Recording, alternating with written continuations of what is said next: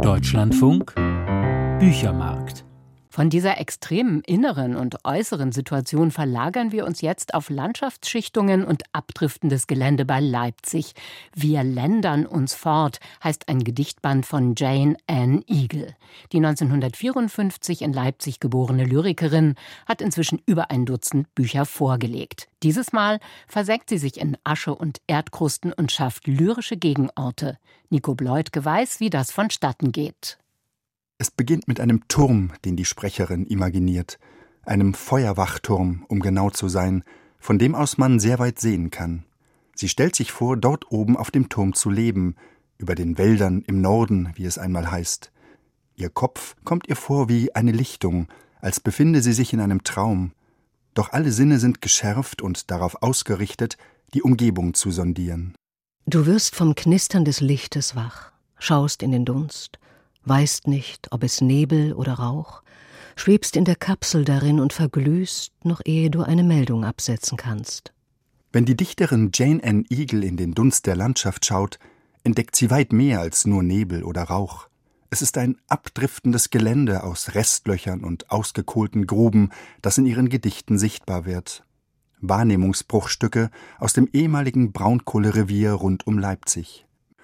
Mit wachem Blick durchstreift Igels Sprecherin diese Gegend und findet dabei nicht nur Lehm und Abbruchkanten, sondern holt auch die Maschinen und Wegenetze aus der Erinnerung, die Grubenloks und Lastwagen oder die Eimerkettenbagger mitsamt ihren schabenden Geräuschen. Überhaupt die Erinnerung. Igel geht in ihren Versen weit zurück in die eigene Biografie.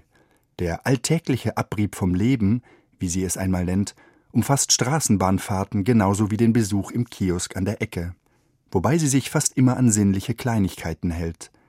Und die Wahrnehmungsdetails, die hier ein ums andere Mal aufblitzen, können zugleich für Momente ganze Gedächtnislandschaften aus dem Alltag in der DDR lebendig werden lassen und die Zeiten kurzschließen.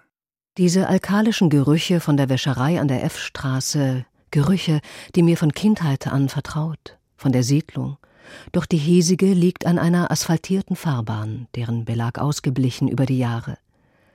Gelegentlich gehe ich sie hinauf, des Geruchs wegen, der aus dem Souterrain des Hauses dringt, einem der wenigen Viertel, dessen Verputz nicht erneuert.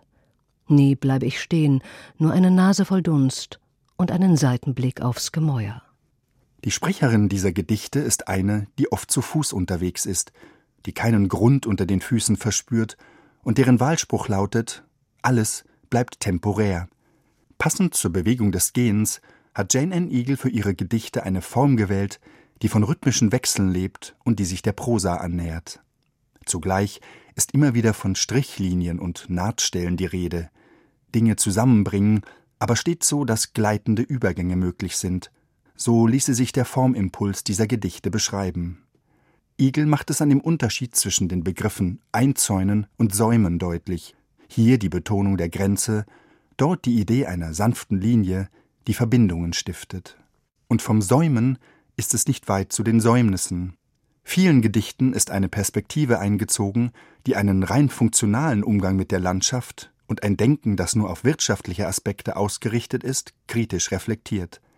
Das führt an einigen Stellen zu einer etwas vereinnahmenden Wir-Perspektive und zu plakativen Formulierungen wie der Ausbeutungswille tickt oder Inbesitznehmerblick. Viel stärker ist Jane Ann Eagle dort, wo sie solche direkten Deutungen zurücknimmt und den Blick über die Form ihrer Gedichte öffnet. Einsprengsel kaum mehr benutzter Sprache oder Umstellungen im Satzbau sorgen für einen hohen Ton, wie es heißt, der die Wahrnehmung verschiebt. Wiederkehr. Diese kehre Licht. Wieder und wieder. Der Zug in läufiger Bewegung.